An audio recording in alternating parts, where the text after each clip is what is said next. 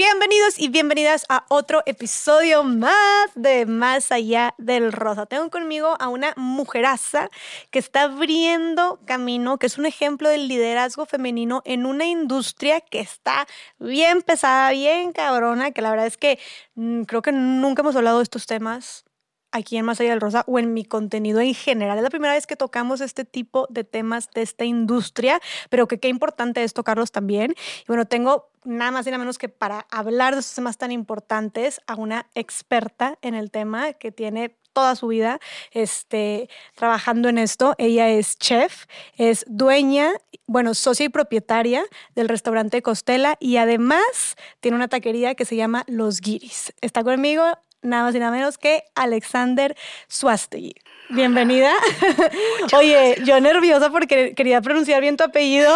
Ahorita dije Suastegui, tú Suastegui. Bienvenida, Alex. Qué gusto tenerte aquí. No, muchas gracias por, por invitarme y por poner este espacio para platicar. No, es que la verdad, cuando estaba hablando contigo por teléfono y ayer yo era como, eh, bueno, pues la gente se puede imaginar, chef, socia y propietaria de restaurantes, tu taquería, pues se puede imaginar para dónde va la conversación, ¿verdad? Vamos a hablar justo de las mujeres en la gastronomía, ¿no? Y no solamente de eso, de liderazgo de las mujeres este, en estas industrias, de los diferentes roles, cosas muy, muy interesantes porque son aprendizajes y reflexiones que se aplican no solamente a esta industria, que hay que hablar tal cual las cosas que están sucediendo, pero también se pueden aplicar estos aprendizajes y reflexiones para todo tipo de trabajos e industrias, ¿no? Los que, eh, en la sociedad en general. Entonces, es un gusto tenerte por aquí eh, y te felicito, te felicito porque acabas de abrir tu taquería, porque tienes tu restaurante también, porque eres una chef súper reconocida, acabas de salir en Forbes, ¿no? También. Pues sí, hace, hace unos mesecillos. Unos mesecillos. ¿Y por qué saliste en Forbes? ¿Qué, qué eh, fue un review que hicieron para el restaurante de la apertura de Costela. Ok, para la apertura de tu restaurante. O sea, acabas de abrir recientemente Costela. Sí, tiene siete meses. Siete meses, ok. No, pues muchas felicidades. Se viene buena la platiquita. Y bueno, yo quisiera empezar, Alex, que, o sea, que nos contaras tú. Ahorita tal vez la gente este, te escucha y tal vez se saca de onda porque, o sea, por el tema de tu voz, ¿no? Que fue algo que tú y yo platicamos. Y yo nada más quisiera que nos contaras por qué hablas así, cómo, cómo fue que estuvo, o sea, que tú pongas a la gente... No me fui de fiesta. ¿Qué dices? Nando cruda. bueno, el tema de mi voz fue un tema que yo lo veo de una manera circunstancial, ¿no? Nunca, nunca lo he visto desde una manera o perspectiva negativa del por qué mío fue algo que no nací hablando así, nací ya cuando estaba recién nacida tuve una cirugía menor, que la cirugía menor se, se complicó y dentro de la cirugía eh, contraje un virus, entonces yo salí de esa cirugía con, o sea, en vez de alivianarme salí con otra cosa en que... No manches. A lo que entiendo pasó durante la cirugía, como, no sé, o sea, no no estoy al 100% segura si fue mala práctica o solamente pasó. Eh, pero al salir de cirugía eh, y pasar como un tiempo de recuperación, se dan cuenta que yo tengo, salgo con otra cosa, con un virus que se instaló en mi laringe. Y a partir de ahí fue un camino de 84 cirugías que me tuvieron que hacer como desde que, desde que nací hasta que cumplí más o menos 8 años. 84, cirugías, en 8 años. En más o menos 8 ah. años. Entonces, pues lo que, o sea, la secuela de ese número de cirugías es que hay una cirugía gigante hecha de, de una cirugía, una cicatriz gigante hecha de 84 mini cicatrices que están obstruyendo una de mis cuerdas vocales. Entonces, cuando hablo, solo se mueve una. Ok. Entonces, como en. Como si a grandes brazos, es como. Por eso se oye mi voz así, como si fuera como al 50%. Ya, sí, como si estuvieras como cuchi. O sea, como dice. Así bajando la voz, como si estuvieras secretando. Ándale, ándale, sí. Digo, yo te entiendo perfecto, este, y, y, y simplemente, como dijiste tú, me gusta que digas de que no, o sea, pues no fue ningún problema para mí, ¿no? O cómo, cómo, cómo tomaste tú esto cuando estabas chiquita, que pues que veías que hablabas diferente, que puedes hablar y se te entiende, pero que veías que hablabas diferente. ¿Cómo fue para ti tener la voz pues así? siempre lo viví de una manera muy natural. De hecho, ahorita ya de donde es como se me olvida que hablo así hasta que llega una situación donde alguien me conoce o estoy en una tiendita o lo que sea de que ay qué te pasó de que te las tomaste bien frías o no sé qué pero en general nunca estoy así como con la idea de que ay hablo diferente y se me olvida hasta que te digo llegan estos episodios y creo que esta actitud la tuve desde pues desde chiquita, o sea, yo siempre hice y deshice y nunca fue algo que, que fuera un obstáculo, ¿no? De hecho, tengo un chorro de anécdotas como de la primaria, ¿no? De me llegaba a la casa con el sellito de perico y mi ama, de que, pero ¿cómo? O sea, de que estás cañona, ¿no? De que te vale, te vale. Entonces, pues sí, o sea, nunca, siempre fue una actitud como positiva y creo que el yo abrazar esto de esta manera, como se permea a la gente. Entonces, como si veían que me valía, pues a los demás. Creo que no, nunca tuve un caso de bullying o un caso donde dijera, híjole, no quiero hablar porque me da pena. Al contrario, te digo que nadie me callaba. En la primaria, cada vez que pasabas de un grado a otro, en que por lo general te duras un año, ¿no? Con el mismo maestro y de pasabas de tercero a cuarto, yo sabía que tenía dos semanas para hacer mi desmadre y para hablar con todos mis amigos antes de que el maestro se acostumbrara a mi voz y me gritara, Suaste, ya te oí. o sea, de, que, pues sí, no, nunca, nunca ha sido un obstáculo. Ok, dijiste que nunca recibiste bullying por eso tampoco y nunca te limitaste tú a hablar por esto. Qué cañón, qué chido. Oye, pero entonces se puede decir que también eras una niña muy fuerte, o sea, porque tal vez había habría niñas que si se hubieran limitado o se hubieran sentido inseguras. Pues Supongo, sí. o sea, para ti fue algo muy normal. Pues fue normal, sí. Es como, incluso ahorita, eh, te digo, como que en un primer approach me dicen, ay, te enfermaste. Y es como, sí sé que es alguien que no voy a volver a ver. Le digo, ajá, es como, sí. Te ya está hueva a contar de que no, es que fíjate que no sé qué. Y, pero oh, sí empiezo a ver, no sé, alguien que veo recurrente, pero que no tiene una conversación conmigo. Es como de que, ay, sigues enferma. Y yo, Es como, no pasa nada. O historias en el taxi de, podría escribir un libro de todos los remedios que me han dado. De que no, es que con esto te vas a aliviar. Y yo así como, ok, gracias. Qué risa. No, pues sí. De hecho, o sea, neta, qué chido que tú hayas tomado así y pues como dijiste tú, o sea, no fue ninguna limitante nunca. y... Cero, eso, o sea, nunca lo vi como un impedimento porque, vaya, puedo estoy entera, ¿sabes? Sí, estás entera, exacto. O sea, y hablas, ¿sabes? O sea, y se te entiende. Sí, o si alguien dice, ay, pobrecita, no tienes voz, y yo, pues estás sordo porque yo hablo, ¿sabes? Claro, claro, 100%. O sea, nunca te sentiste menos y no, y, y no es que lo seas, tampoco es como una, o sea, no ha sido nada que te haya impedido hacer algo. ¿Sabes? ¿No sientes que a veces tienes que forzar la voz o algo? No, cero. Tampoco. Ok. Oye, ¿qué le dirías justo, o sea, con esta experiencia que has tenido y cómo lo has llevado tú? ¿Qué le dirías a las personas que se sienten limitadas por alguna característica física que tengan? Pues creo que primero hay que abrazarse uno, ¿no? Porque como esperas que las demás personas eh, tengan empatía o sean como que no, no, lo, no lo sientan, no, no, no lo vean como algo como que imponga ¿eh? si uno no lo hace con uno mismo, ¿no? Entonces creo que podríamos empezar por ahí, de que ser empáticos con uno mismo, abrazar y aceptarse como uno es. Y a partir de eso creo que se va a ir, se va a ir fluido. Claro, me encanta. Muy bien. Oye, bueno, Alex, y ahora sí, a lo bueno.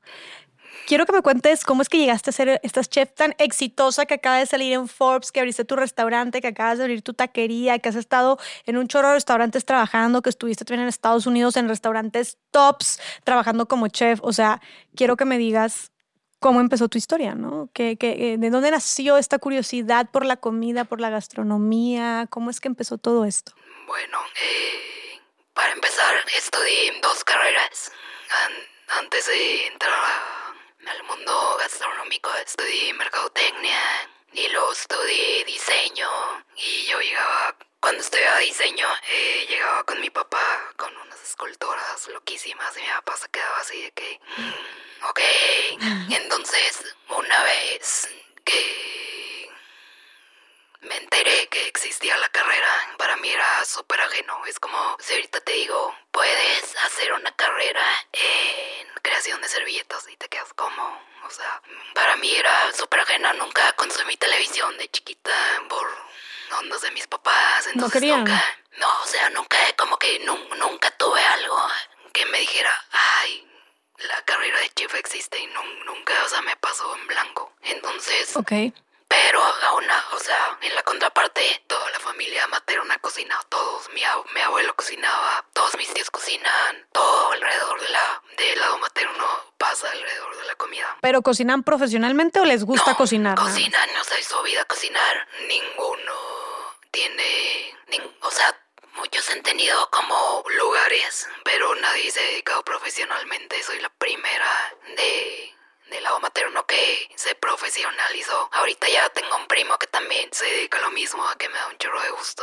Y, Qué pero chido. sí, yo nunca tuve como un role model, o nun- nunca, o sea, nunca había nadie que, que me hiciera pensar que la cocina fuera una profesión, a, a pesar de que lleva mil años, ¿no? Ok. Entonces, Entonces, ¿qué fue lo que te acercó a la conocí, cocina? eh, un amigo, siempre que hacía fiestas en la casa, lo que sea, cocinaba. Entonces era algo que estaba súper, ajá, de Ujú. que carne asada, la hamburguesada, no sé qué. Y llega una amiga y me dice, ay, que te quedó bien rico todo. Eh, ¿Qué crees? Me voy a meter a estudiar para chef. Y yo, ¿qué? O sea, fue así de, ok. Le ¿Cuántos años tenías? Eh, ujule, sí, como 22. 22. Ah, estabas chiquita. Pero eh, bueno, aquí ya habías estudiado, ¿a poco ya habías estudiado dos carreras? Estabas No, estudiando estaba eh, estudiando diseño. diseño, que fue tu primera Ya, carrera. la- no, la segunda. Ah, la segunda. ¿Cuál fue la primera? Mercadotecnia. Mercadotecnia y luego diseño. luego diseño. Y ya estabas en la de diseño y en eso te dice eso tu Y en amiga. eso me dice, me dice, voy a estudiar gastronomía y no sé qué, y la escuela estaba súper cerca de mi casa, de que en menos de cinco minutos. Y yo sí, de, ah, ok. Y me acuerdo que estaba en clase de foto en la carrera de diseño, que amaba esa clase, y me quedé dormida. Y obviamente me regañaron y así, de que sos despiértate. Y yo, ok, y dije, me quedé dormida en mi clase favorita. Y en eso fue así, que, ¿qué estoy haciendo aquí? De regreso fui a pedir informes a la escuela y ya llegué con mi papá y le dije, eh, papá, eh, me quiero cambiar de carrera otra vez. Otra vez. Por, eh, vamos por la tercera. La tercera es la Sí, vencida. y mi papá de que, ok. Y luego le dije, quiero estudiar gastronomía. Y el dude me entendió, astronomía. Y me dijo, ¿qué? O sea, la- así de que se sacó de onda durísimo. De que, ¿cómo? O sea, la luna, las estrellas, de que ya la perdimos. y yo, no, no, gastronomía, de, pues, de comer, de comida. Y me dijo, ah, me dijo, es lo más sensato que me has dicho en toda tu vida.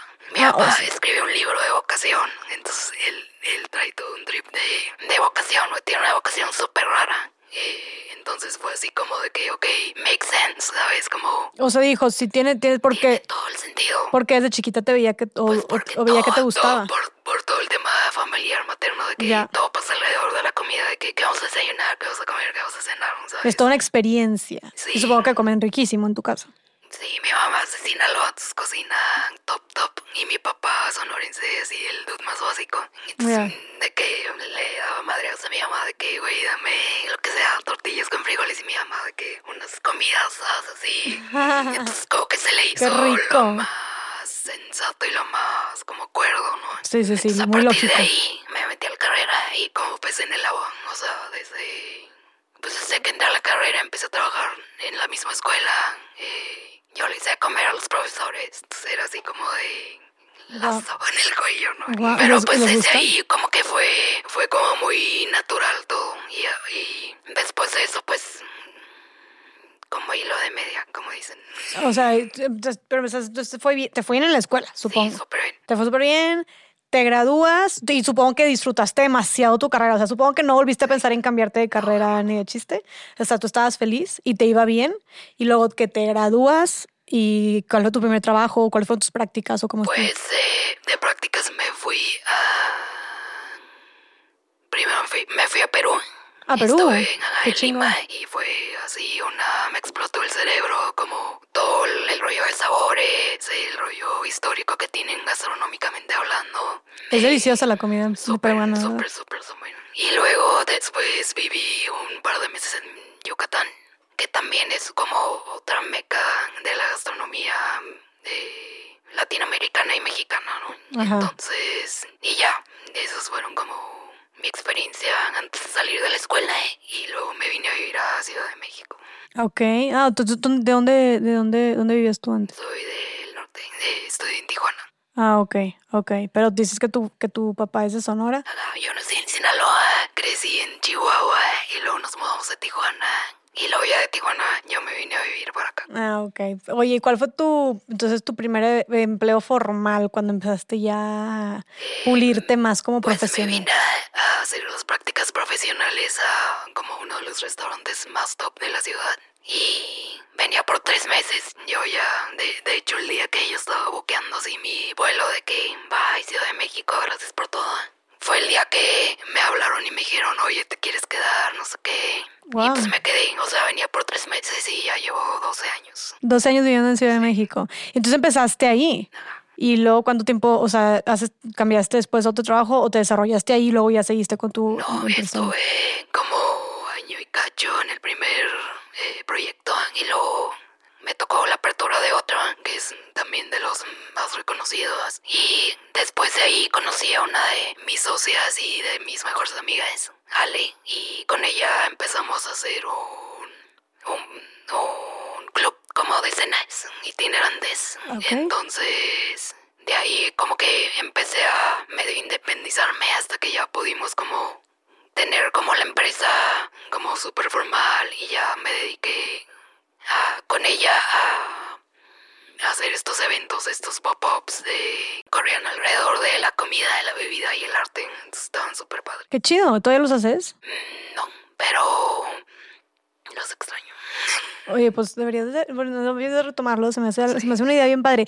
La llegaron a poner en Monterrey también y, y De hecho, tuvo hicimos éxito. uno en Monterrey con esta Dani de Caramela, Caramela. No sé si la conozco. Caramela me suena, claro, claro, claro. O sea, no conozco Sí, a la vamos de a hacer una edición en Monterrey padrísima. Qué chido. Y, y a partir de ahí, de este proyecto, pues fue cuando Ale y yo pusimos el primer restaurante. Ah, ok. Que ¿Y, fue como de 2015 al 2018, si no me equivoco. y cuál fue el primer El restaurante? que primer restaurante se llamaba Lucas Local. ¿Cómo? Lucas Local.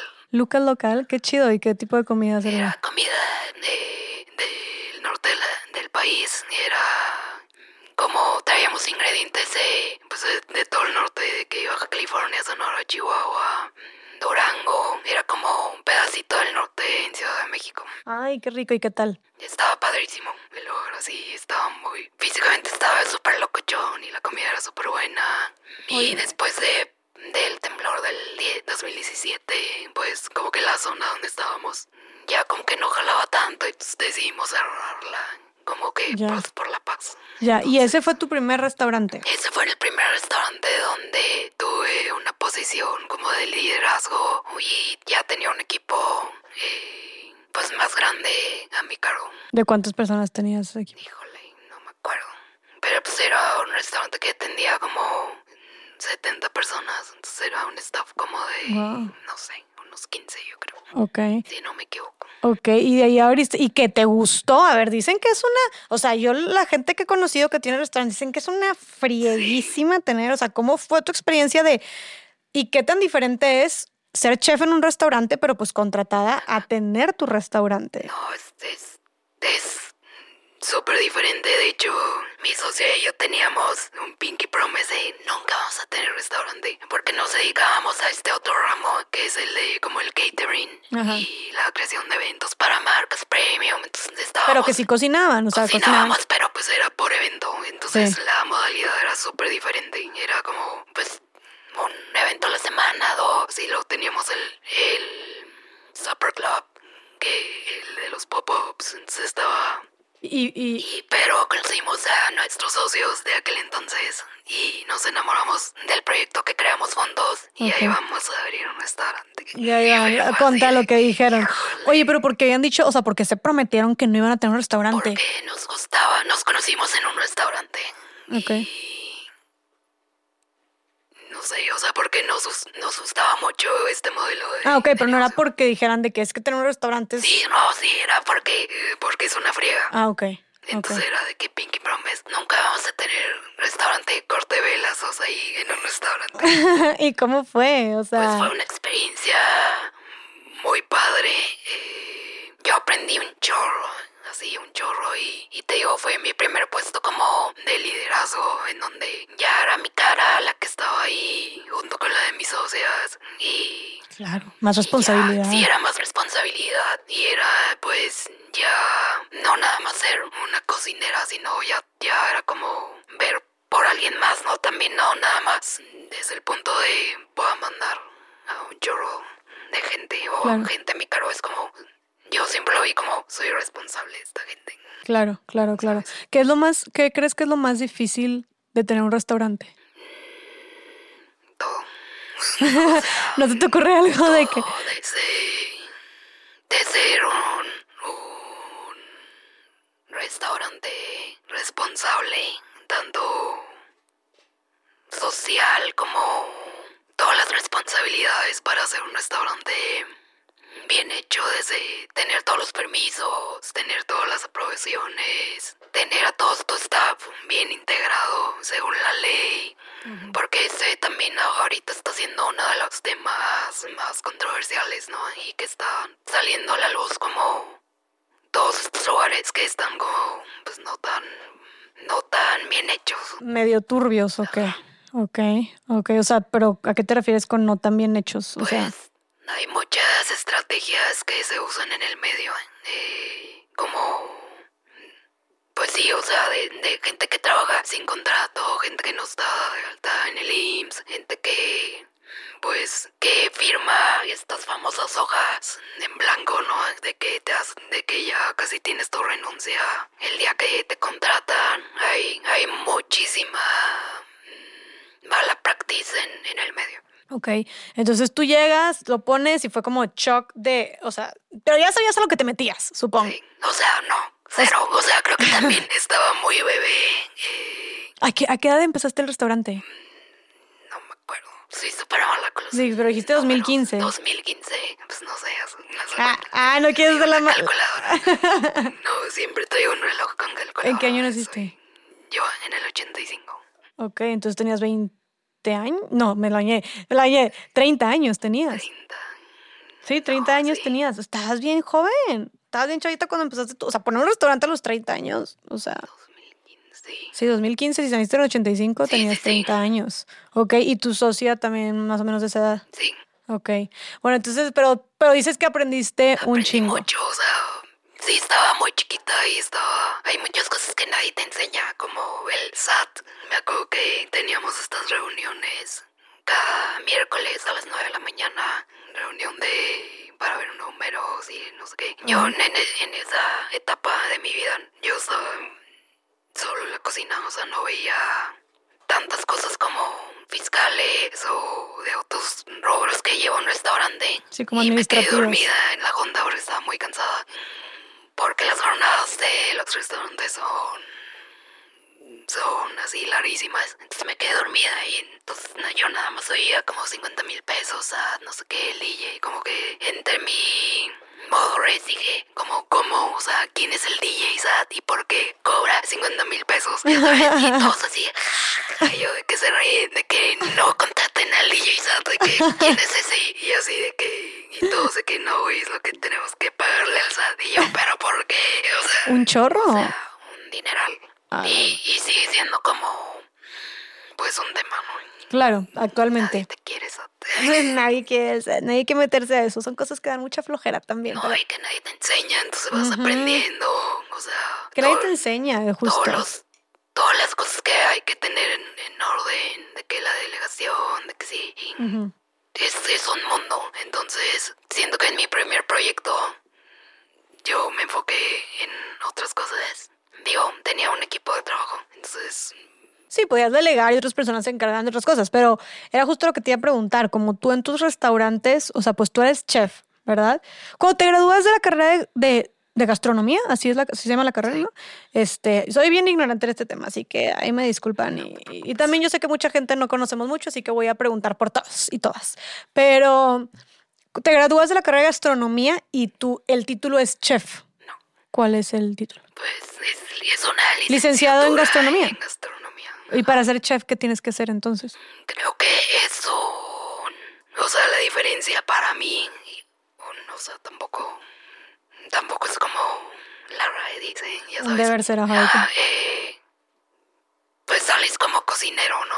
Entonces, la diferencia para mí entre un cocinero y un chef es que el chef tiene este puesto, esta posición de liderazgo, es el que está a cargo de ¿no? un equipo de trabajo. De toda la cocina se cuenta. Ok, o sea, todos los cocineros y cocineras. Ok, entonces, y tú llegaste a ser chef.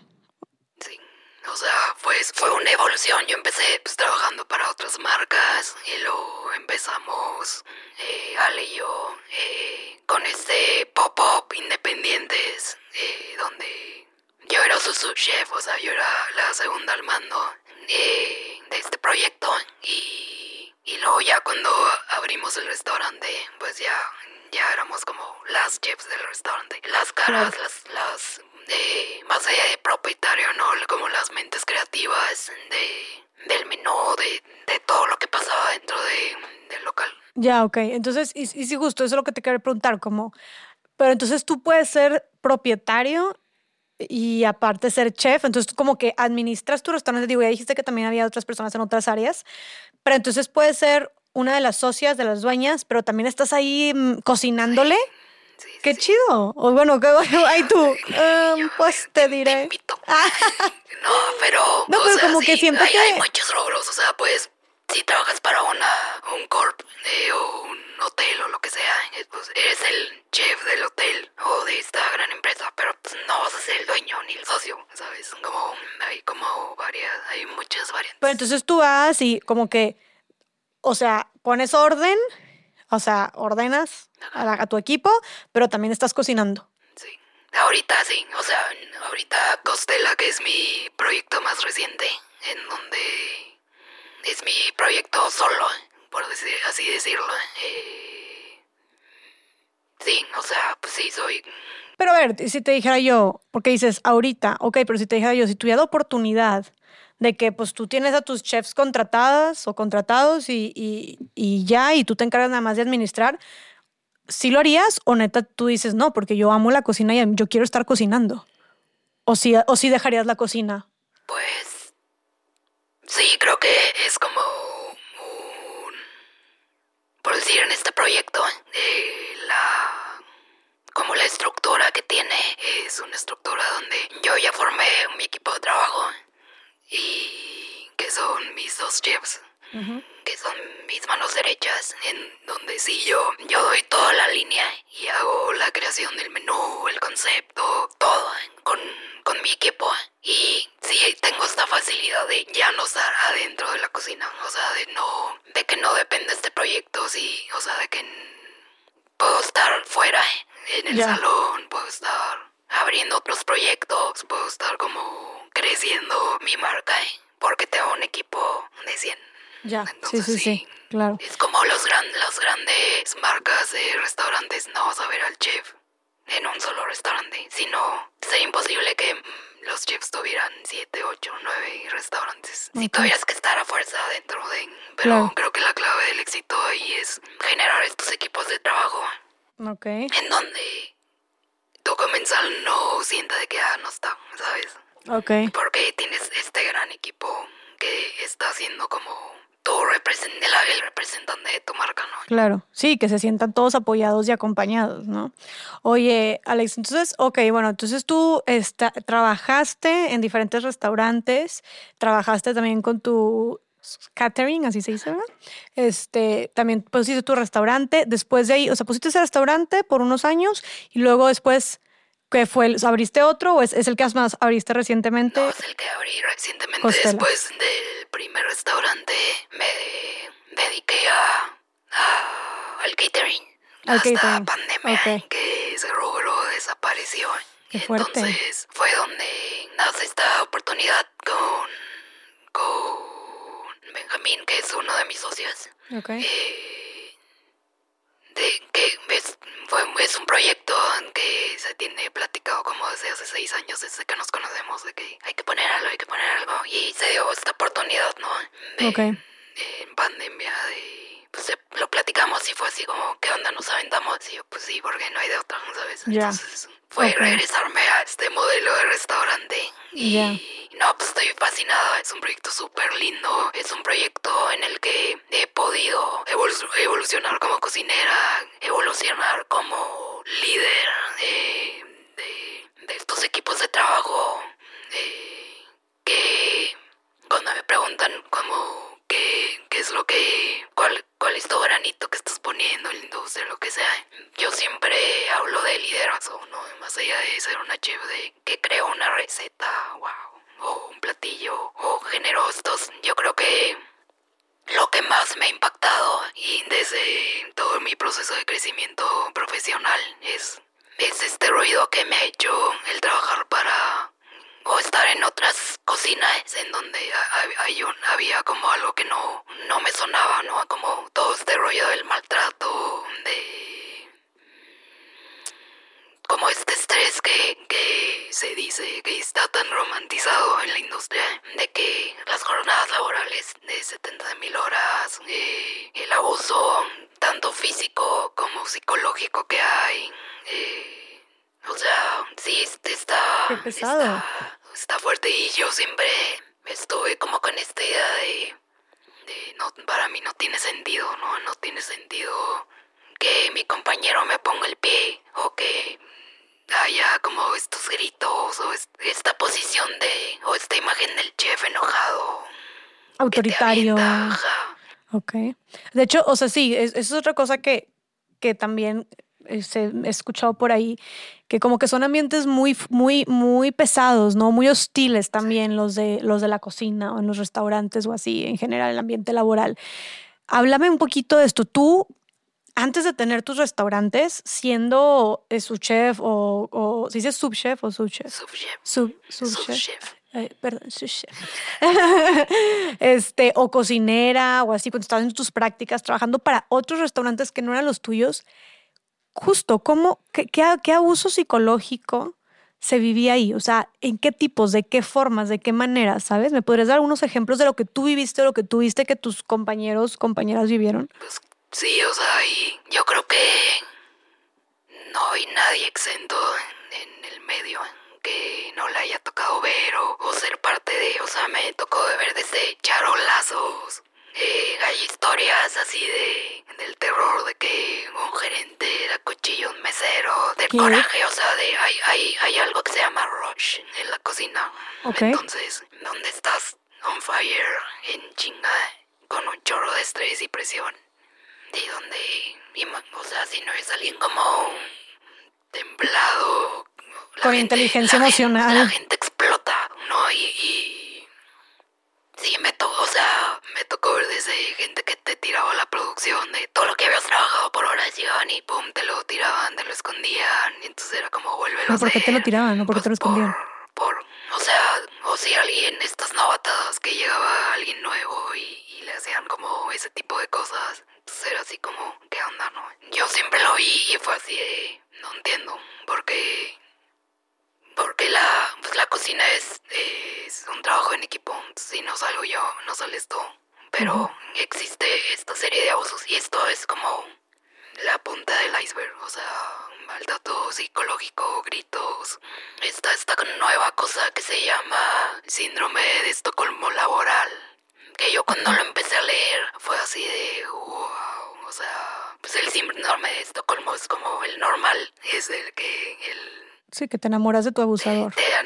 O te, te ¿cómo se dice? Pues, no, no sé si enamorar, pero más bien como que sientes alguna... normalizar, sí, empiezas a tener empatía, ¿no? Entonces, eh, está, está, este artículo que leí en, en, un, en una cuenta de Instagram que habla de todo este toda esta mala práctica que hay en la industria gastronómica y habla de el síndrome de Estocolmo laboral cuando tienes un ambiente laboral malo, cero sano y lo empiezas a normalizar y lo empiezas a hacer como a pesar de que te hacen bullying o la pasas mal o te están chingue chingue te empiezas a como a justificar y eso tiene unas secuelas tremendas, ¿no? Yo me acuerdo que cuando lo empecé a leer, eh, yo estaba, pues no sé, de ser hace unos 10 años. Eh, estaba trabajando, trabajaba, no sé, 14 horas, 16 horas, con un día de descanso y me acuerdo que estaba súper cansada. Iba, en el taxi rumbo al trabajo y así de que tuve un pensamiento de que please que choque el taxi, el taxi que así una dislocadita y para irme a descansar, o sea, que estaba A la madre. físicamente agotada, O sea, tú, drenada. tú querías tener un accidente automovilístico Pues lo pensé, pa- ya sabes, de sí. que "Ay, no, no quiero llegar, pero de lo cansada que estaba estabas. drenadísima. Pero pues es parte del romanticismo que hay en la cocina, ¿no? Hay, hay un romanticismo de, de perfección, de dar la camisa, de, de morirte en la raya, como dicen por ahí. O sea, por... O sea, yo ahorita me lo super cuestiono de que como por qué he trabajado tanto. Y obvio- obviamente si lo equiparas o lo comparas con el salario, era, era una broma, ¿no? Y ¿En ni serio? hablar de, de estos grandes restaurantes que es- no es ningún secreto de grandes restaurantes con renombre que viven, o sea que sus nóminas están conformadas como, no sé, un... No quiero hablar de porcentajes, pero de un gran número de practicantes, ¿no? Que no reciben ningún salario ni propinas, están ahí dándolo todo gratis por, es, por este beneficio de, pues estás aquí, ¿no? Entonces, pues Claro. Por es- este es renombre como que tienen. yo te estoy haciendo un favor, ¿sabes? Casi, Ok. casi. Pero son y súper- así es a nivel mundial. Y O son sea, ni súper. Súper explotados. Hay un chorro de artículos de grandes lugares donde, por decir, en el extranjero que te dan hospedaje, el hospedaje así de súper inhumano, bla, bla, bla. Entonces, pues sí hay, hay mucho de qué hablar, hay muchas cosas que no están bien hechas y creo que ahorita se está destapando, se está hablando de estos abusos de poder, de pues de la gente que está en posición de liderazgo, donde llega hasta el abuso sexual, desde A la madre. el abuso psicológico obviamente, este maltrato físico, de que oh, lugares donde no sé, y es yo soy de otra generación, entonces en algún punto y muchos colegas tienen esta mentalidad de, ay, ya no, estas nuevas generaciones que no aguantan nada, no, generación de cristal. Pero deja tú que no aguanten nada, es como, yo, yo lo veo desde mi punto de vista, es como cuestionarme qué viví, de qué manera lo viví y, y replantearme si está ok o no. Claro. Y a partir de ahí generar un cambio, porque si yo no creo en eso, que nunca creí en el maltrato, ni en el abuso, ni creo que llegué a no practicarlo, porque es bien fácil, ¿no? Pues re- replicas de que haya, fuiste el nuevo, te lo hicieron, ahora tú lo vas a hacer. Y Claro, quedo claro, te metes en ese que- círculo porque lo normalizas y crees que así es. Y además, pues también debes de tener algo de coraje de que me lo hicieron, pues ahora yo lo hago, ¿sabes? Ya cuando agarraste cierto poder o ahí, o ahí mismo. Pero entonces, no manches, Alex, está bien fuerte el tema laboral, o sea, el ambiente laboral en la industria gastronómica. Sí, O sea, está no, bien fuerte. Y te cuento como del lado de las mujeres, ¿no? Es como A ver, cuéntame un poquito de eso. Ahorita como hablando un poquito de números, es como de todo lado, porque no vemos, porque no estamos visibilizando o no tenemos estos role models de mujeres en la cocina.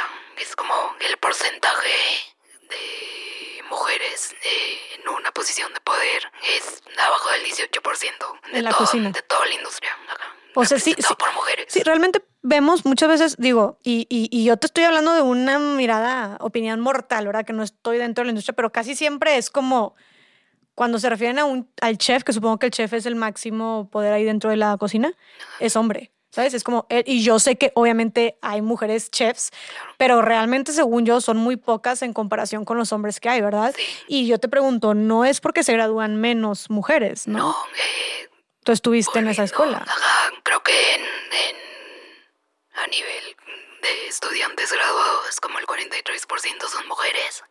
Y en la fuerza, hablando de fuerza laboral, estamos al 50%. O sea, las mujeres representamos un 50% de fuerza laboral en la industria gastronómica, pero 18% solo eh, está en una posición de poder. Qué cañón, o sea, se gradúan casi la mitad de mujeres este, en, eh, en la carrera de gastronomía. Se gradúan, digo, se gradúan casi la mitad. La mitad están en la fuerza laboral en general, Sí. Pero menos del, diez- 18. del 18% están en puestos de poder Sí. cuando se trata de la industria Y gastronómica. eso como que dices, pero porque, bueno, o sea, si checas las jornadas de trabajo que van arriba de las 12 horas, que no están reguladas, no hay una está la gastronomía y la industria del servicio está dentro de las carreras más como menos remuneradas y más, Explo- más ex- ex- explotadas. ajá, explotadas, exigentes de, de jornadas laborales extensas Sí. y así. Toda Ok. la industria del servicio está catalogada dentro de las 5 o 10 eh, Wow. profesiones más matadas, menos, menos como apreciadas. eh, ni hablar de todas las horas extras que se, que se trabajan sin paga. Eh, está, es, pero bueno, volviendo a los números, ¿sí? porque hay menos mujeres, pues nada más haciendo la media de, de que es una profesión en la que te tienes que ir más de 12 horas. En lo que vas y vienes. eh, un hombre en una situación como tradicional. Un hombre se puede salir de su casa a las 6 de la mañana y regresar a las 12 de la noche. Trabaje lo que trabaje. Una mujer si se tiene que ausentar tanto y tienes hijos y tienes como, no sé, otras tareas que están como de que junto con pegado, pues imagínate, son muy mucho menos las mujeres que tienen esa posibilidad de Claro. dejar sus casas, dejar a sus hijos encarados con la abuelita, con la tía, no sé. Entonces ahí, desde ahí se acorta, ¿no? Y que eso también está muy influenciado por el tema de los roles de género, ¿no? Porque no es como que las mujeres a fuerza y deber ser sea que tengan ellas la- que ser las que se quedaron, o sea, las que se quedan a cuidar a los hijos o a limpiar la casa o a hacer de comer, etcétera, etcétera. O sea, es más bien el rol que se les asigna, como se nos asigna como mujeres, justo el tema de servicios y de cuidados, y por ende seríamos en todo caso que alguien tenga que renunciar a un trabajo tan exigente, pues serían las mujeres en dado caso, porque son, somos a las que nos corresponde llevar esos roles, ¿no? Sí, Pero es- pues también se trata de cuestionar el por qué son las mujeres las que se tienen que quedar, ¿no? Hay un- una frase de María Caraval que dice que es pregunta es como el talento tiene género. Dirías que no, pero al final del día sí. O sea, por todas estas circunstancias, ¿no? De, de que no nos parejo. Exacto. O sea, Ni está- hablar, ni hablar de, de la brecha salarial que en la industria está al 28% de brecha salarial entre hombres y mujeres. O Y sea- la misma, haciendo lo mismo. Era lo que te iba a decir. O sea, un chef y una chef. O sea, si tienes un chef y una chef en el mismo restaurante, en promedio, él va a ganar. Si ella gana, si él, si él gana 100 pesos, ella va a ganar. Sí, sí, oye, es que quiero que la- me encanta que la gente lo aterrice. Aquí yo me encanta como agarramos todos estos términos y números y los aterrizamos, porque a veces es muy fácil hablar de cifras, ¿sabes? Pero es como que, ok, brecha salarial del 28%, por, brecha salarial del 28%. ¿Eso qué significa, señoras y señores? Que justo tenemos a un restaurante donde está una chef y un chef y él va a ganar 100 pesos por hora, por poner un número, y ella va a estar ganando este 72 pesos. Gracias. No puedo evitar, oye, es que empecé y dije, o sea, la neta, siempre que estoy hablando en la cámara, como que hacer mates no se me da, y ya sí me, sí me, se me dan las mates, pero me encantó que ahorita me extendieron ahí el, la, la calculadora, pero no pude evitar voltear, se iba a ver bien paletas, entonces acepto que me ayudaron. Bueno, entonces sí, él gana 100 pesos y ella gana 72 pesos por partírsela igual, por trabajar igual, mismos estudios, misma experiencia, mismos roles, ¿sabes? Qué injusto es. Oye, la, la brecha del 28% es súper alta. O sea, porque en general es menos. O sea, en promedio la brecha salarial entre hombres y mujeres en todas las industrias en promedio, este, creo que es como del 20% por ahí, ¿sabes? Creo que Ajá, entre el en 18 y el Reino 20. Unido y así en, en otros países. sí Por ahí, es- es 18, menos. 20. Me estás diciendo que ahorita es 28 28%. en la industria del servicio. Oh, está, Está cabrón. cañón. Está cabrón. Oye, entonces, bueno, ¿y a qué otras, a qué más se enfrentan, o sea, qué otros obstáculos se enfrentan las mujeres en la industria gastronómica? Hablamos de la brecha salarial, hablamos de la falta de, de mujeres en los puestos de poder representándonos. ¿Qué otras cosas más viven también las Pues mujeres? creo que abarca, abarca muchísimos rubros, ¿no? Desde hablar de un gerente, piensas en un hombre, ¿no? Por lo general, no, no una gerenta. O desde todos est- estos rollos de, pues sí, del campo, donde la fuerza laboral del 50% es... Y el derrame económico que se genera es por las mujeres en el campo. eh, O sea, son las principales el, eh, eh, a la un agricultura. 50% de, de, de la fuerza laboral, la agricultura eh, viene Ah, es un chingo. Pero los, la, como todos estos, pues, eh, no sé, puestos de poder son, siguen siendo generados por el hombre, aunque sea la mujer la que cosecha, cultiva, no sé qué, el que va a vender y el que se gana los pesos, pues sigue siendo el, el hombre. Entonces, pues sí, hay, hay como mucho, hay, hay mucho que hacer, hay mucho que aprender, mucho que regular en la industria. Eh, yo en este proyecto eh, sigo aprendiendo, eh, sigo como fomentando mi, mi, ideología ¿no? de trabajo, porque siendo un, un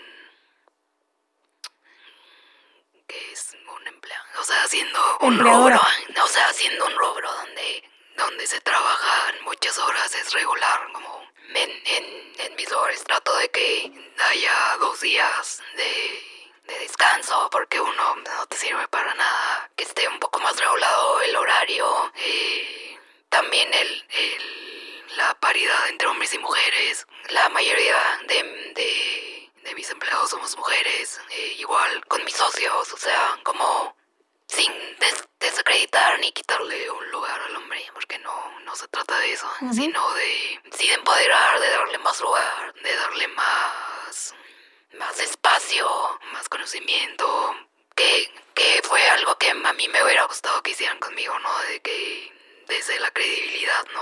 Era lo que te iba a preguntar, o sea, creo que este es otro obstáculo del que, del que creo que también seguramente porque muchas mujeres que se están abriendo paso en el mundo laboral, profesionalmente hablando, se enfrentan a esto. Tú corrígeme si, si, si, tú no lo viviste así o si no se vive así, pero que las mujeres se tengan que esforzar dos veces o tres veces más que un hombre para demostrar que merecen estar en el lugar en donde están, ¿no? O para abrirse camino. ¿Crees que también esto pasa en la, en la gastronomía? Sí, súper sí. O sea, yo me acuerdo de un ejemplo donde me... Como que tuve una semana así de súper mala suerte. Me, me enfermé, me tuve que sacar una muela del juicio, entonces como que falté uno o dos días a trabajar y ya me querían correr. O sea, y fue así como, no, es que tú es muy débil y la línea para estar aquí es muy larga, entonces hay mucha gente que quiere estar en tu lugar. Pues de que gracias, bye. Y yo así, no, no, no, espérame tantito, o sea, tú no me conoces, de que no me has visto trabajar, dame chance, me pasó esto, esto y el otro, y nunca, nunca me pasa de que fue una semana negra y fue así como, como que creo que esta persona no se esperaba que le renegara y fue así, ¿no? De que dame chance y me trabajo, o sea, dame chance de demostrar que puedo, pero sí es como, porque te toca que demostrar. Ajá, que no soy débil, que si me enferme un día, pues, güey, sorry por ser humana, ya sabes, como Pero tú, y, tú sentías ese trato diferente con los hombres? O sea, ¿tú crees que, que las, o sea, que le exijan más a las mujeres que a los hombres? Pues no que te exijan per se, pero sí tienes que demostrar que, que puedes estar ahí, ¿sabes? Que puedes estar todas esas horas, que puedes cargar estas ollas, que puedes, ¿sabes? Como esta, esta competencia y es como bien cansado, como tener que ser tres veces tú.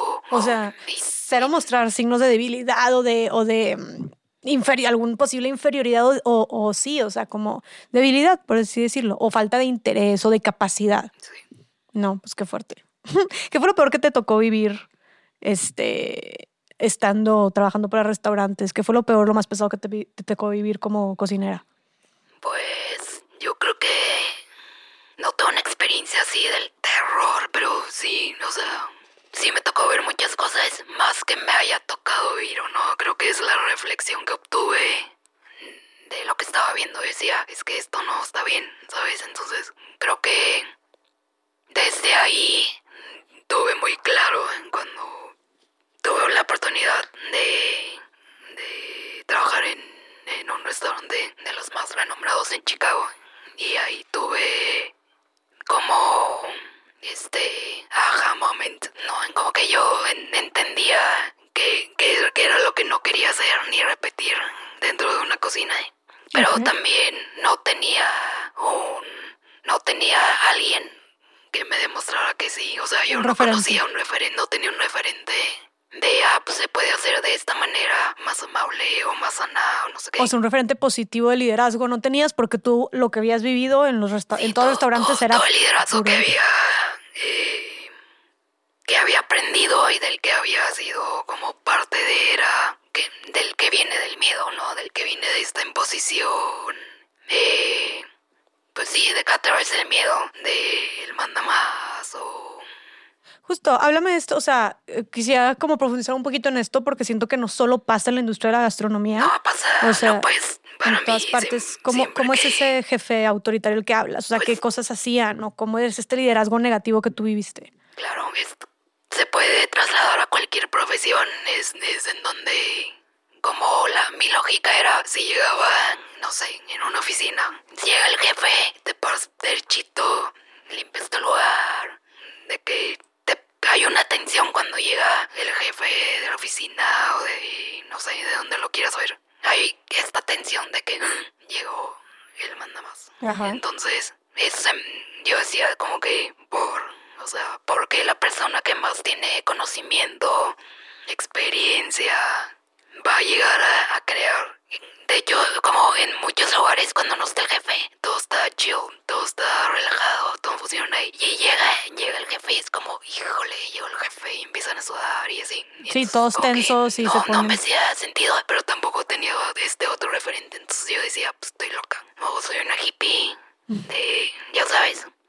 Entonces cuando estoy en este restaurante en Chicago, eh, me acuerdo que estaba súper nerviosa de estar ahí, ¿no? Estaba súper feliz y nerviosa. Me acuerdo que me temblaban las manos. De hecho, me corté horrible el primer día, así de que neta me temblaban las manos. Y cuando llega, creo que al, al- al chef no lo vi como los primeros dos días, pero como el tercero ya me tocó que estoy ahí.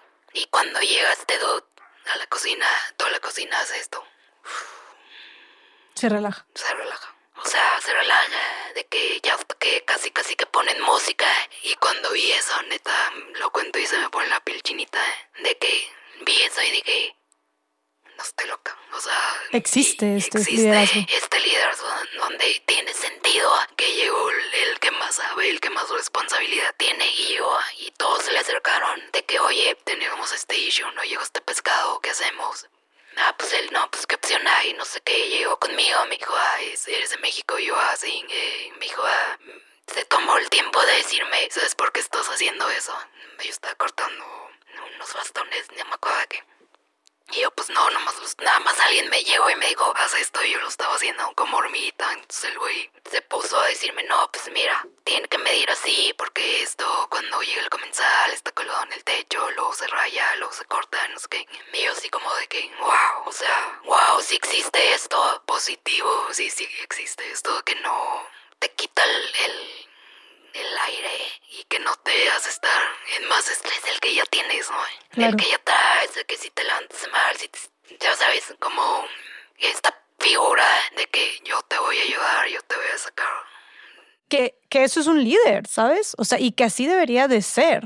O Para sea, mí sí, o sea, sí, estoy 100% convencida. y siento que también, o sea, viéndolo por tus empleados, eh, por, por tu gente, ¿sabes? Por, por, por, los, por tus colaboradores, trabajadores y por la empresa en sí, ¿sabes? O sea, como que yo siento, no sé qué opinas tú. O sea, ¿tuviste alguna diferencia entre los restaurantes donde trabajaste, que llegaba el jefe o la, la jefa y todos tensos y todos este, nerviosos y que, como dijiste tú, que se ponían así todos de que el pelos de punta? ¿Viste alguna diferencia entre la forma de trabajar o los resultados que daban con este otro restaurante donde dijiste tú que llegaba el jefe este, y que todo el no. mundo se relajaba, que trabajaban en equipo, que se le acercaban, que preguntaban, que tenían esta confianza y esta apertura para él? O sea, ¿qué diferencia viste en, esta, en estas, estos Mucha, restaurantes? o sea, nunca había tenido esa reflexión de comparar, pero este chef tenía dos, tienen dos restaurantes, como, o sea, y me tocó estar en los dos. Y en uno donde, de hecho, el chef que me inspiró era el, el como si, como si fuera el sous chef. Él estaba encargado de solo un restaurante. Y cuando fui al otro de la misma cadena, donde no estaba él, era un caos. Ah, ok. O sea, caos. O sea, él caos, hacía la caos. diferencia. Súper sí. Qué cañón. Y todo por ser un buen líder. A ver, pero ¿qué características crees que tenga un buen líder? Pues creo que para ser líder tienes que tener la habilidad de, de abrirte para aprender de quien se te ponga enfrente. Creo que tener esta, pues sí, o sea, esta puerta abierta de, de quien se te ponga enseguida, aprender de, esa persona, ¿no? Es, creo que para mí es como de las herramientas que más uso. Siempre es como si estoy con alguien nuevo o tengo un cocinero nuevo, es como, o en la misma dinámica del restaurante, es como, ¿tú cómo lo harías? O sea, como dar esta posición de, de yo, yo estoy aprendiendo de ti. Porque la verdad es que sí, yo aprendo de la gente que me rodea todos los días. Más que diga yo, ay, les enseño. No, yo soy la que está ganando, 100%. Qué interesante. O sea, no por ser tú la, la, máxima figura como autoritaria o de estar en la, o sea, ser tú la líder o la jefa, no dejas de aprender o como que tener esta humildad de puedo seguir aprendiendo de mis trabajadores, de mis empleados, de mis cocineros, cocineras y aplicarlo para todas las, para todas las, las empresas, ¿no? Y todas las industrias. Pero como que siento que tener esta apertura y esta humildad de como no llegar y de manera autoritaria, sino abrirte a, ¿no? Es lo que dirías tú. Y ahora justo, o sea, tú dijiste, este, esta experiencia en Chicago donde yo después de ver puros jefes o jefas autoritarios que ponían tenso a su gente, el ambiente, etcétera, llegas a este restaurante, ves a este chef que lo que era todo lo contrario, ¿no? Y cómo impulsaba a la gente y los aconsejaba y todo era calma y paz cuando llegaba esta persona, o sea, un ejemplo de un buen líder, tú dices, no manches, sí existe este liderazgo. Luego tienes tú tus restaurantes donde ahora tú eres la jefa, donde tú eres la líder. Entonces, ¿cómo entonces tú desde tu, en tu restaurante ahorita replicas este liderazgo positivo? ¿Qué medidas puntuales estás tomando pues este, para, para, digo, ya sé que mencionaste ahorita algunas, pero nos puedes volver a, platicar como cómo justo tú buscas tener un liderazgo positivo en tu empresa o sea, en tu restaurante con tu gente. Pues justo esta experiencia la tuve antes de abrir mi primer restaurante. Entonces yo me acuerdo que en esta estadía eh, en estas prácticas que fui a hacer allá, me acuerdo que no noté nada de recetas, no noté nada de... Yo lo que quería aprender era... O sea, yo tenía el miedito y el tiqui tiqui aquí de que yo ya voy a hacer, ya estoy en esta posición, ¿qué voy a hacer, no? Entonces como que sí era muy consciente de mi parte es ver qué hacen los que están a cargo. O sea, era como aprender de eso.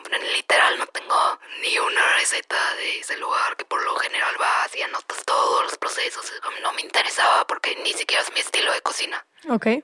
Y... Pero sí era ver, y más cuando vi eso. O sea, fue así de, de que neta no le quitaba el ojo y era platicar y era ver, pues pues cómo se comunicaba, cómo se movían. O sea, obviamente te estoy hablando de que en ese tiempo era el número 4 del mundo rankeado. La cocina tenía alfombra. O sea, imagínate ese, lo, ese nivel militar y de que nada se caía, todo. De perfección. de perfección. Y a pesar de eso, tener como esta sensación de tu cool, ¿sabes? Entonces, bueno, pues que, que aprendí o que estás replicando. O estoy replicando, pues digo, tampoco nadie me enseñó nada, ni hay un manual.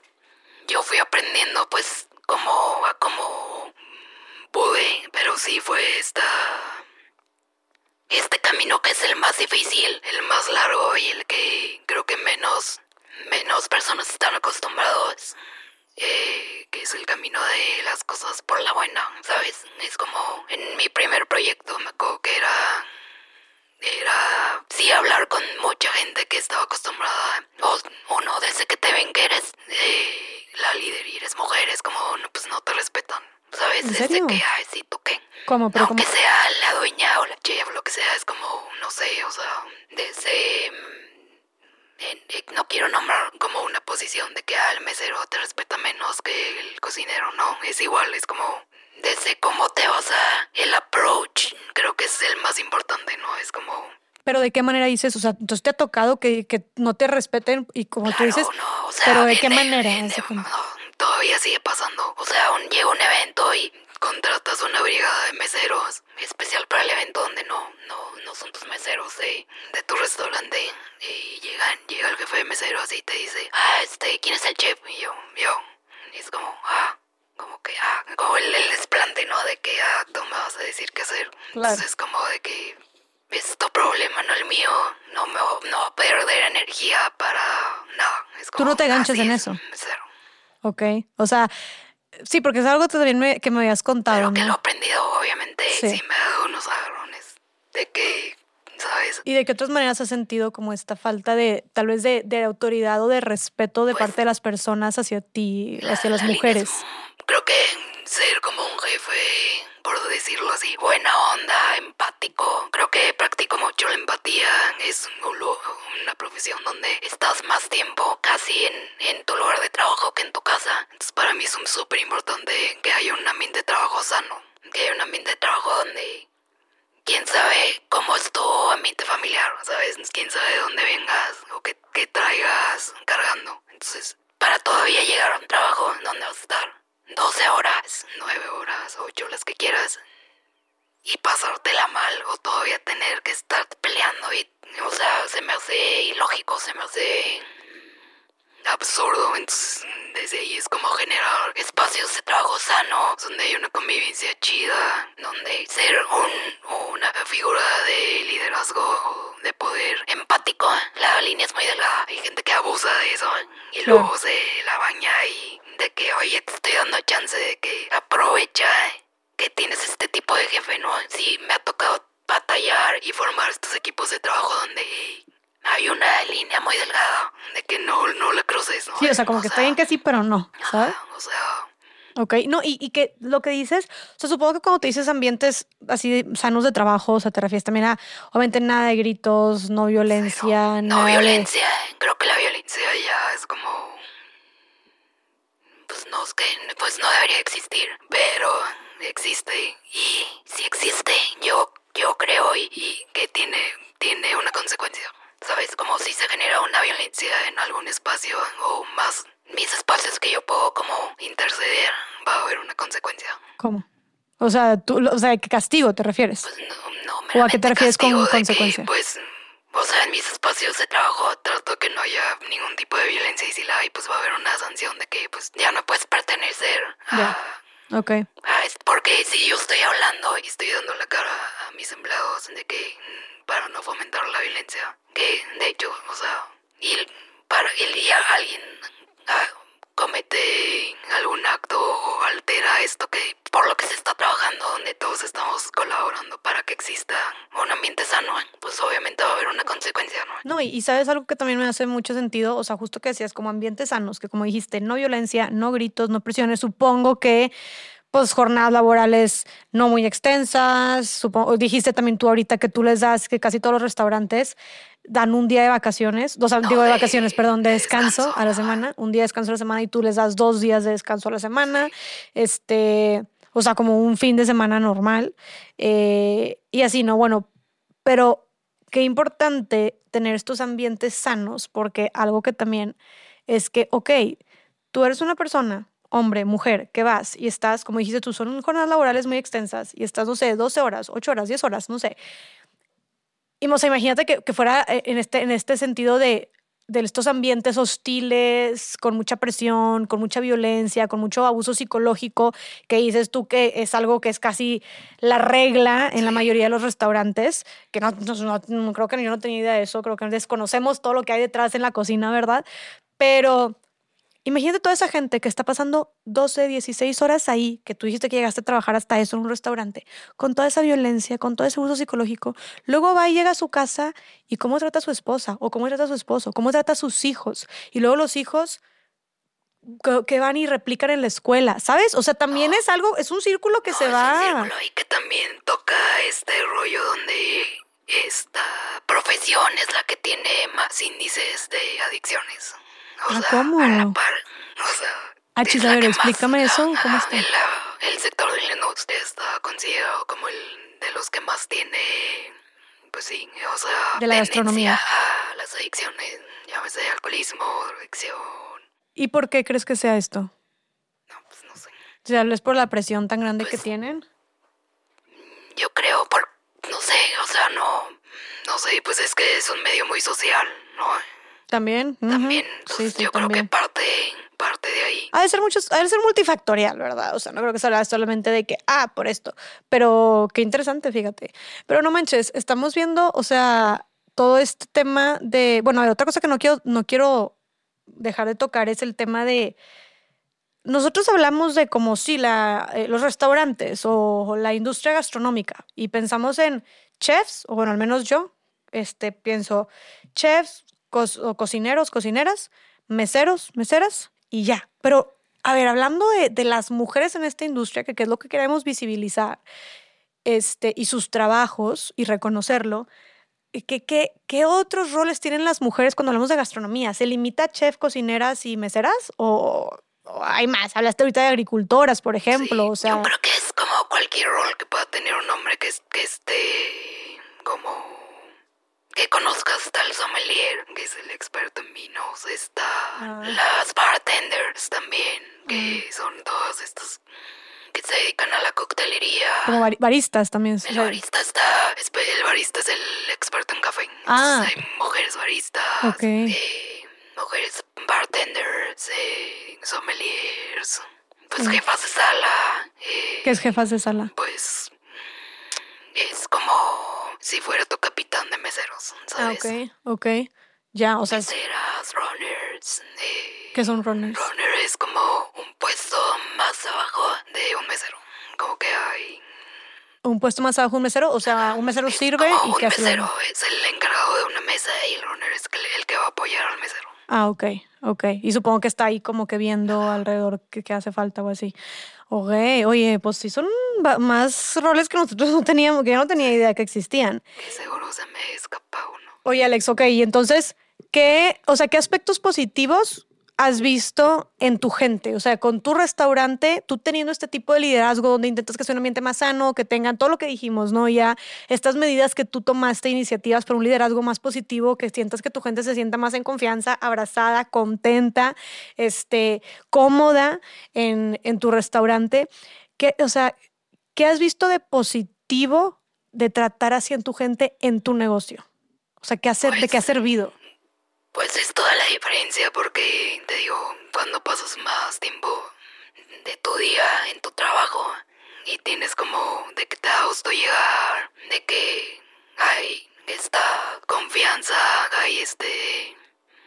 Creo que a partir de, de esta relación sana puede venir y desprenderse con mayor facilidad el empoderamiento, el crecimiento profesional. Yo trato de, en mis equipos de trabajo, de cuando hay, hay diferentes perfiles, ¿no? Y siempre promuevo como me ha tocado como ayudar o, o em- como empujar un poco a otros cocineros de que yo los veo y de que wow, de que súper talentosos o talentosas y yo sé que mi, mi, mi estilo de cocina es uno, entonces cuando veo que hay un periodo de tiempo donde van a aprender de mí, yo voy a aprender de ellos y se van a topar. Y es como, hey, ¿qué te gustaría hacer? ¿A dónde quieres ir? De que, pues, estamos todos en el medio. De que, y si me ha tocado como, no, pues me interesa ir a trabajar a este lugar y va, de que, oye, ahí te va, ahí te va un cocinero. O Ah, qué sea, chido, o sea, los ayudas, los ayudas también, sí, aunque porque yo, yo estuve en esa posición, o sea, por eso pude llegar a, a trabajar en Chicago, porque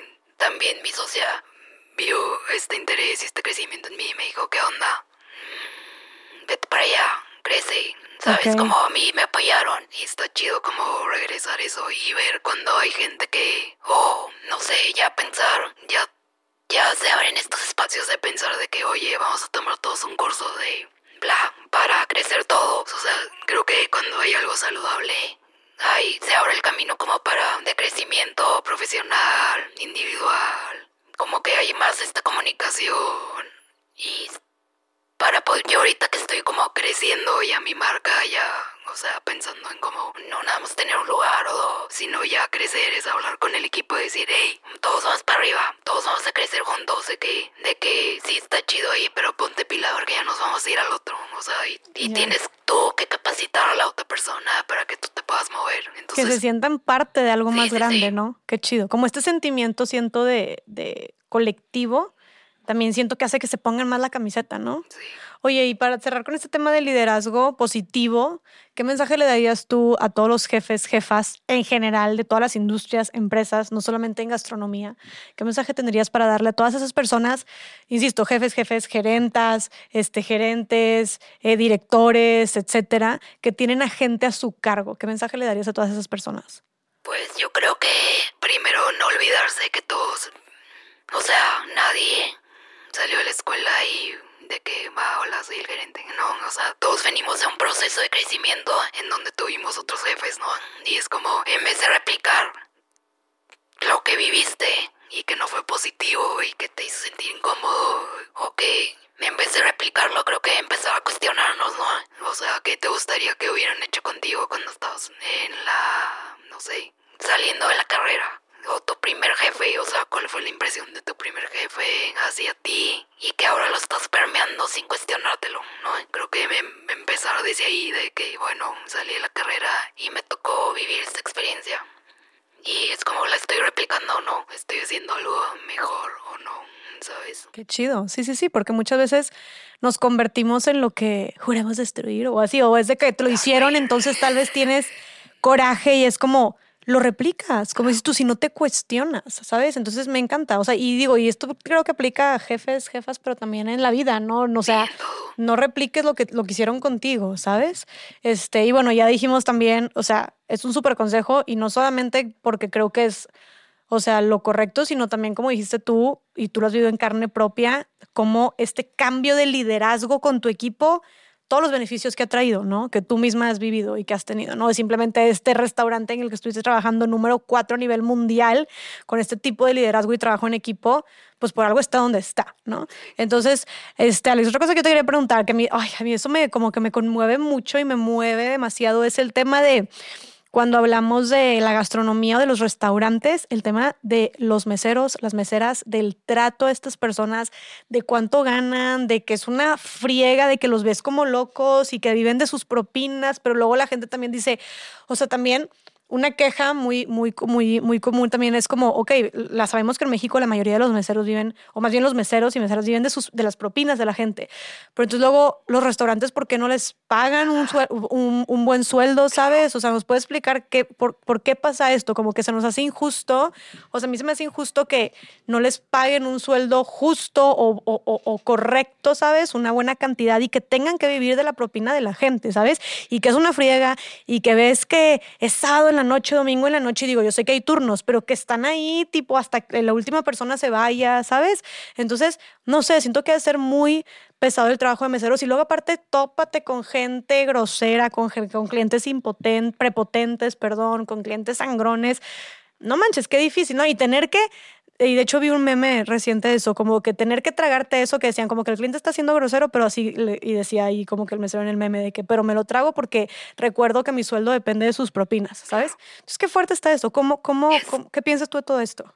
Es un tema que creo que ahorita justo está como, como que la industria y hay varios medios de comunicación que lo están exponiendo, porque creo que no sé de dónde sale, o sea, yo no sé quién inventó esta regla, o sea, el, rollo de las propinas siempre ha sido un tema. Incluso hay, hay restaurantes donde el mesero gana más que un gerente por las propinas. O sea, la balanza está como no está nada regulada. Ah, Entonces, sí, porque por decir un restaurante fine dining donde la propina, o sea, donde el cheque promedio es muy alto, la propina es muy alta y si tienen un, si el mesero por lo general está registrado por lo general, y no quiere decir que esté bien hecho, está registrado ante. ante el. está registrado con un sueldo, con el sueldo mínimo, porque gana, no sé, 20 mil pesos de propina. Pero, ¿y si no? O sea, se lleva de calle a todos los otros restaurantes, fondas, lo que sea, donde tienen el sueldo mínimo y la propina no es equiparable a un buen sueldo. Entonces ahorita se está hablando y se está permeando este cuestionamiento de de, oye, la propina es aparte, o sea, la propina no se debe tocar nunca. Y hay muchos restaurantes que no la dan, o la dan a medias, o la misma institución se queda con un porcentaje. Es todo un tema, podríamos hablar. Yo creo que nada más todo un podcast de la propina.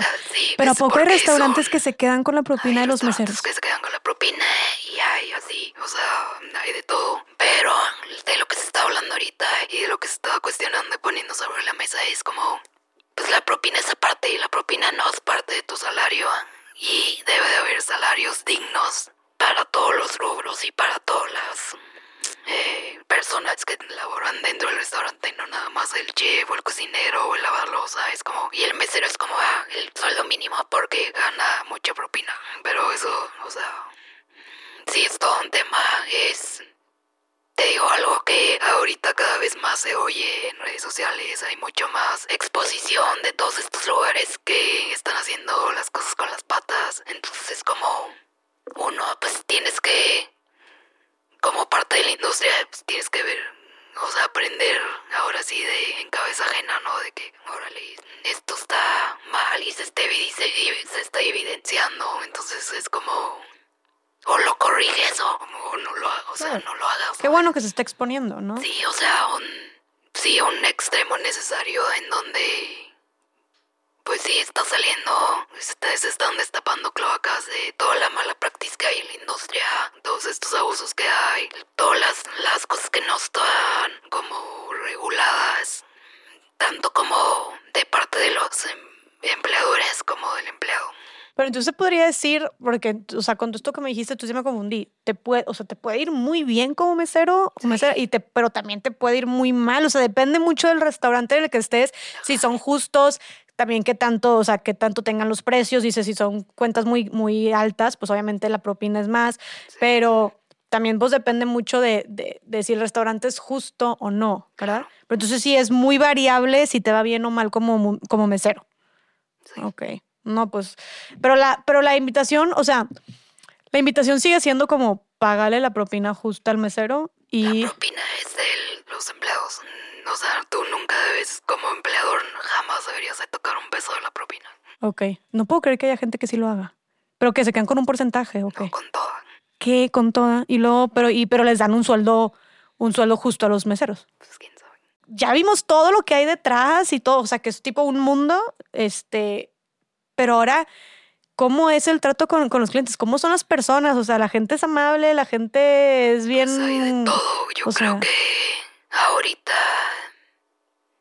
yo la verdad, como, o sea, hay de todo, ¿no? Está desde, des, mira, desde, desde el punto de vista de que si llegas, de esta gente que hay, que si tiene hambre, se pone como Hulk. Ah, sí. Sí, sí, sí.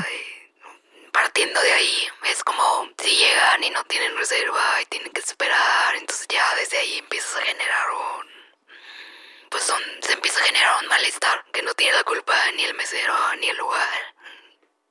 Y pues depende mucho del cliente, ¿no? O sea. Claro. Pero pues sí es como. Pues sí, sí ha tocado lidiar como con gente grosera. ¿Qué es lo peor que te ha tocado lidiar con algún cliente que recuerdes? Que digas tú, no manches, se pasó de lanza. Pues es que también viene este rollo de el cliente siempre tiene la razón o no.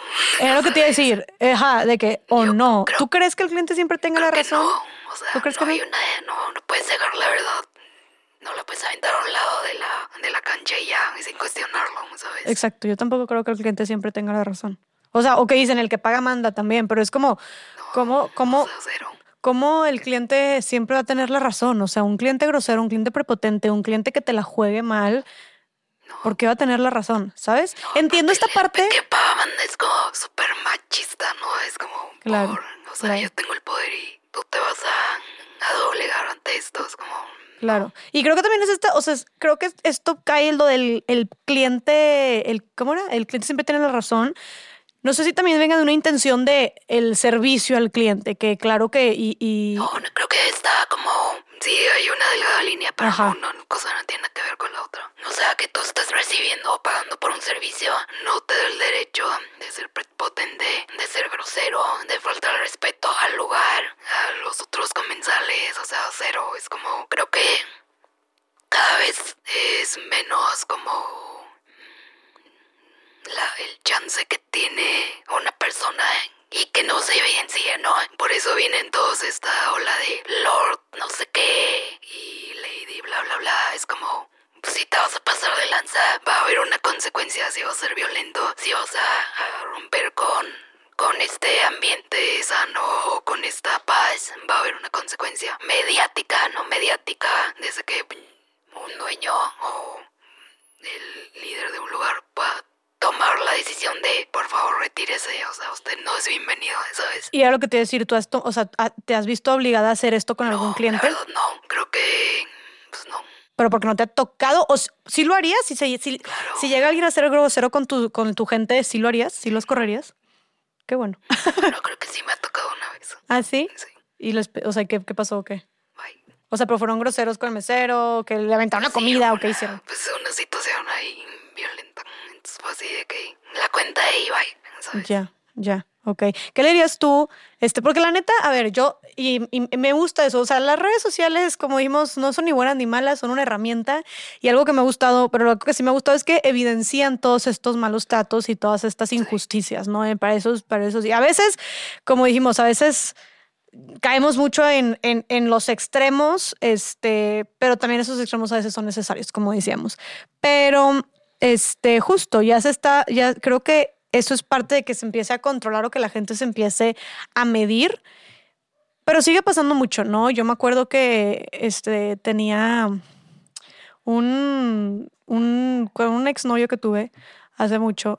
Este, fuimos a un restaurante, iba él con, un, con su mejor amigo, que la neta este, bueno, no, no sé si es mejor amigo, un muy amigo de él, que la neta nunca me cayó bien porque era una persona muy grosera, muy prepotente, muy sangrona. Este, y él iba también con su novia, entonces íbamos, íbamos tipo en double date.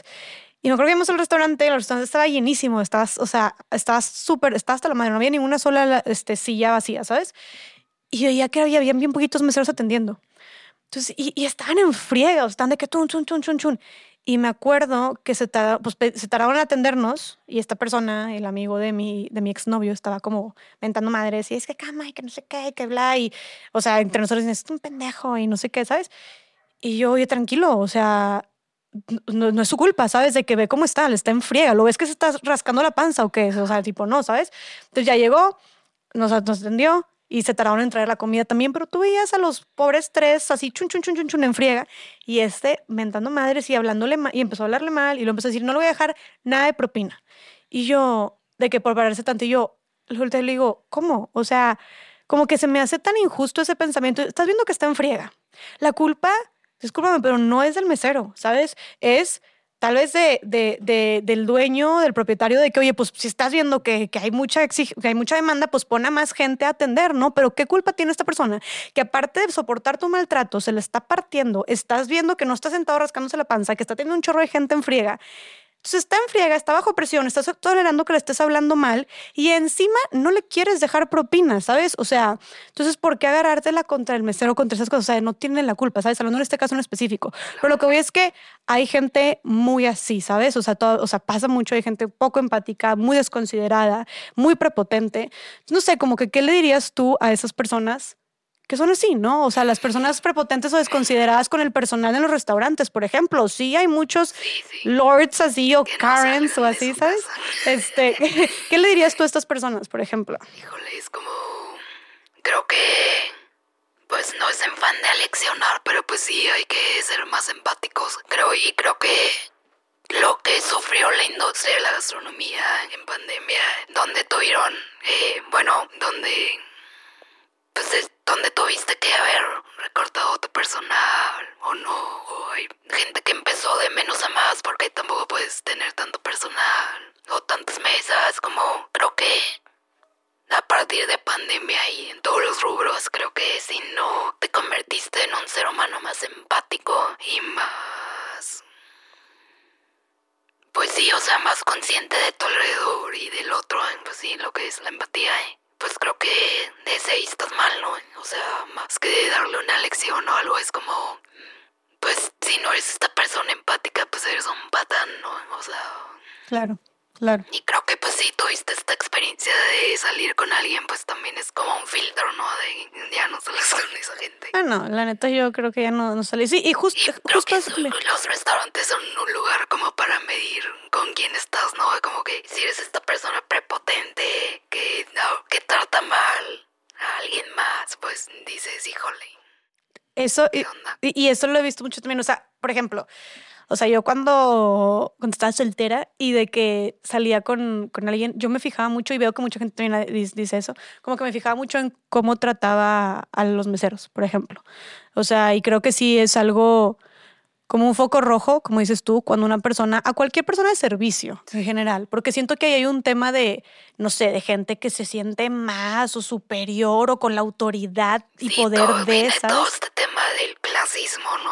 que en México está cañón. Claro. Entonces es como... Sí, si quieres, o sea, creo que mucho si quieres conocer a alguien y hablando de amigos, amigas, este, parejas, si quieres conocer a alguien, fíjate, como dice la frase, fíjate cómo trata al mesero, fíjate cómo trata a cualquier... En general, no, sí, sí, sí. no lo tienes como que tan poco en cabeza lleva un mesero, puede ser desde el ballet parking, desde todo, todo, todo, todo. Claro, pero creo que también, o sea, sí, sí importante el tema de personas de servicio, ¿sabes? De, de, porque, insisto, y es cuando, si es alguien prepotente o mamón, creo que ahí sale a relucir más, ¿sabes? Este es nivel de superioridad, ¿sabes? Que no debería porque es una tontería, ¿verdad? Pero que sí pasa mucho. Entonces, aguas con eso. Creo que como dijiste tú, es un buen filtro también los restaurantes o estos temas de, de, de, de tratos en temas de servicio son un buen filtro para ver con qué persona estamos tratando o con qué tipo de personas nos estamos relacionando, qué tan humanas son, qué tan empáticas son y qué tantos valores y educación tienen. Educación sobre todo. Exactamente, qué tanta educación tienen. Oye, y mi Alex, bueno, antes de empezar a concluir, oye, pues mira, eres una chingona en lo que estás haciendo, o sea, tienes demasiada experiencia, ya lo, ya lo vivimos. Este, creo que cada vez hay más mujeres incursionando en el mundo de la gastronomía y, creo que tu experiencia es muy valiosa, inspira mucho y puede aportarle mucho a las mujeres. Entonces, este, a las mujeres y a las personas en general, ¿sabes? Este, ¿Qué le recomendarías tú a una persona que quiera incursionar en el mundo de la gastronomía? Llámese poner su restaurante, ser chef, cocinera, lo que quiera, ¿sabes? ¿Qué le recomendarías tú a una persona que quiera meterse a, este, a esta industria? Creo que es una profesión que tienes que tener mucha pasión y mucha, mucha dedicación Digo, no sin desmeritar a, demeritar a otras profesiones, pero creo que sí es, es una profesión donde tienes que estar a full.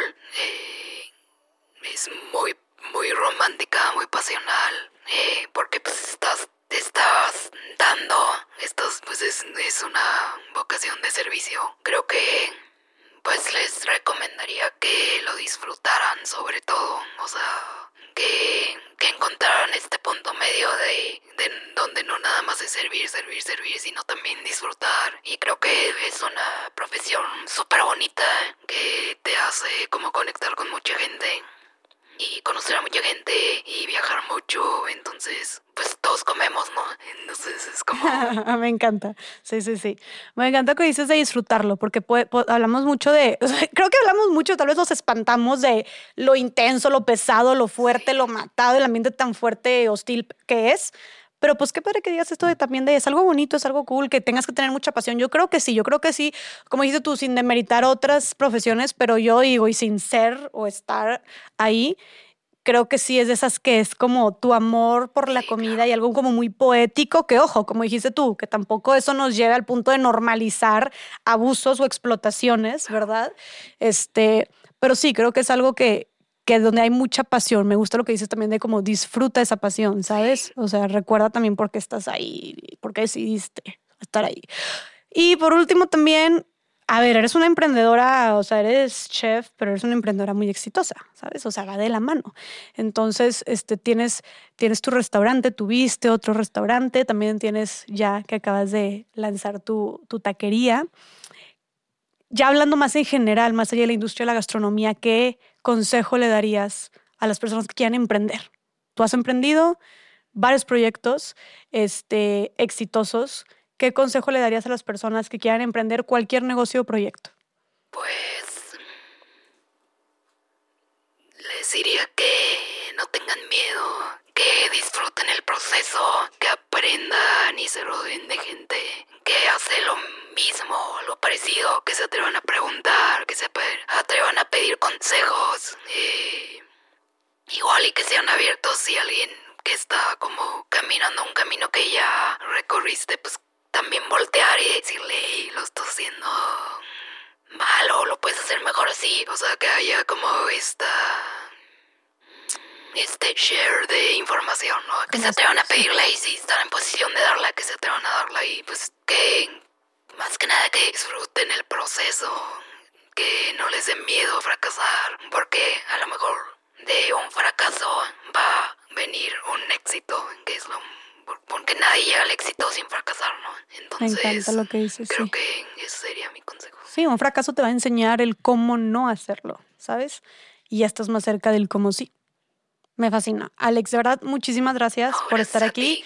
Por favor, dinos este, tus redes sociales personales, también de tus restaurantes, dónde estás, cómo te podemos localizar, dónde te podemos visitar, también de tu taquería, también. Cuéntanos todo eso para ir a apoyar todo tu trabajo. No, pues antes que nada, agradecerte el espacio, repetirte que soy súper fan de tu contenido, que eh, soy una mujer que ha crecido con todo lo que compartes y que te he visto crecer y te felicito. Está súper cool que nunca dejes de, de crecer y de compartir estos espacios con todas las mujeres que has traído y que traerás. Y nada, súper agradecida.